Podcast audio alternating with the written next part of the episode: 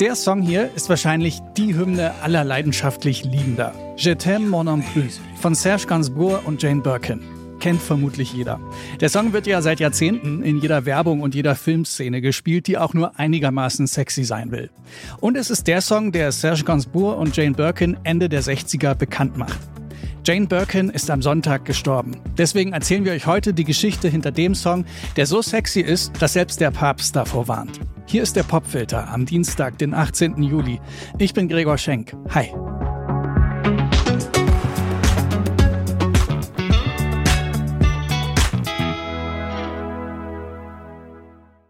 Je t'aime moi non plus. Das heißt auf Deutsch, ich liebe dich, ich auch nicht.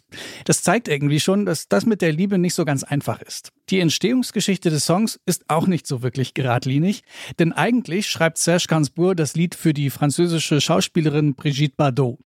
Die ist damals ein Megastar und eigentlich mit dem deutschen Unternehmer Gunther Sachs verheiratet. Das hindert sie aber nicht an einer kurzen Affäre mit Gainsbourg. Die beiden singen dieses sehr explizite Lied ein, aber kurz bevor es veröffentlicht werden soll, macht Brigitte einen Rückzieher. Sie will ihren Ehemann nicht beleidigen und hat Angst, dass die Affäre ihrem Ruf in der Filmindustrie schadet. Blöd nur, dass da schon 40.000 Platten gepresst sind und dann wieder eingestampft werden. Erst 1986 gibt Brigitte Bardot den Song frei. Je t'aime, je t'aime. Oh oui, je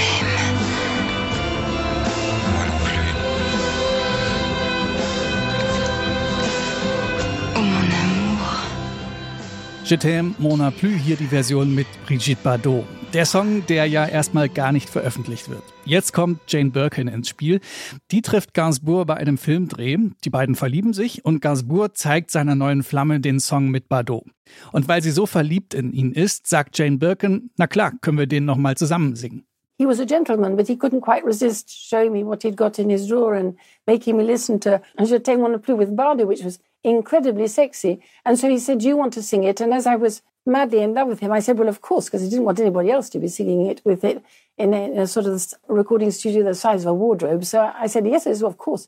Niemand außer ihr sollte den Song mit ihm singen. Das Studio sei ja auch nur so groß wie ein Kleiderschrank. Das sagt Jane Birkin hier im Interview mit dem amerikanischen Fernsehsender PBS vor drei Jahren.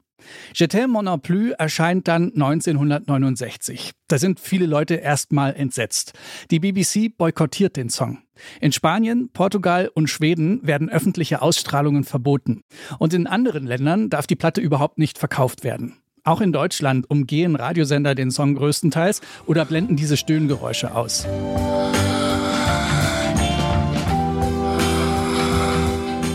Jetem ist eben einfach zu sexy, auch für den Papst. Der attestiert dem Lied eine beschämende Obszönität. Wegen dieses ganzen Trubels wird Je t'aime mon plus zum absoluten Hit. Über sechs Millionen Mal verkauft sich die Single. Auch weil es perfekt in die Zeit passt. Ende der 60er, da kämpfen ja vor allem Studierende gegen diese verstaubte Sexualmoral des Bürgertums. Und Jetem ist quasi der Soundtrack dieser sexuellen Revolution. Jane Birkin ist daraufhin vor allem als Schauspielerin in ganz vielen Filmen zu sehen, aber sie veröffentlicht auch noch eine Menge Platten. Mit Serge Gainsbourg, allein und auch mit anderen Künstlern wie zum Beispiel Johnny Marr und Rufus Wainwright. Many years ago.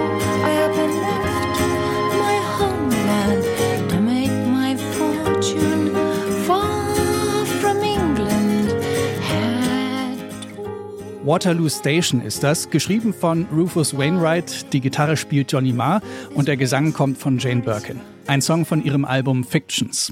Am Sonntag ist Jane Birkin gestorben und im Gedenken an die Sängerin und Schauspielerin ist jetzt hier der Song, dem wahrscheinlich nur sie so viel Sexappeal einhauchen konnte. Unser Song des Tages, Je t'aime mon non plus von Serge Gainsbourg und Jane Birkin.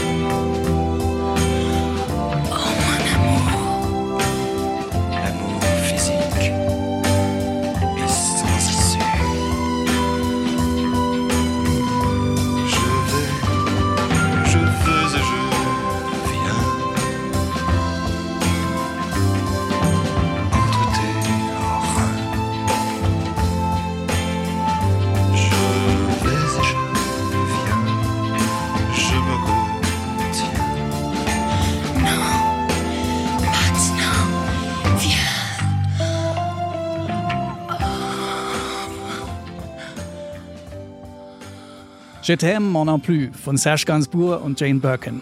Jane Birkin ist am Sonntag gestorben. Sie ist 76 Jahre alt geworden. Der Song wird sie wohl definitiv überdauern, genauso wie die Musik ihrer beiden Töchter Lou Doyen und Charlotte Gainsbourg. Kennt ihr vielleicht? Die beiden haben es ja der Mutter nachgemacht und sind auch Sängerinnen und Schauspielerinnen. Das war der Popfilter für heute. An dieser Folge mitgearbeitet haben Marie Jeinter, Stanley Baldauf und ich, Gregor Schenk. Hört auch gerne mal in die anderen Folgen rein. Gibt ja mittlerweile schon über 100. In diesem Sinne, danke fürs Zuhören und bis morgen.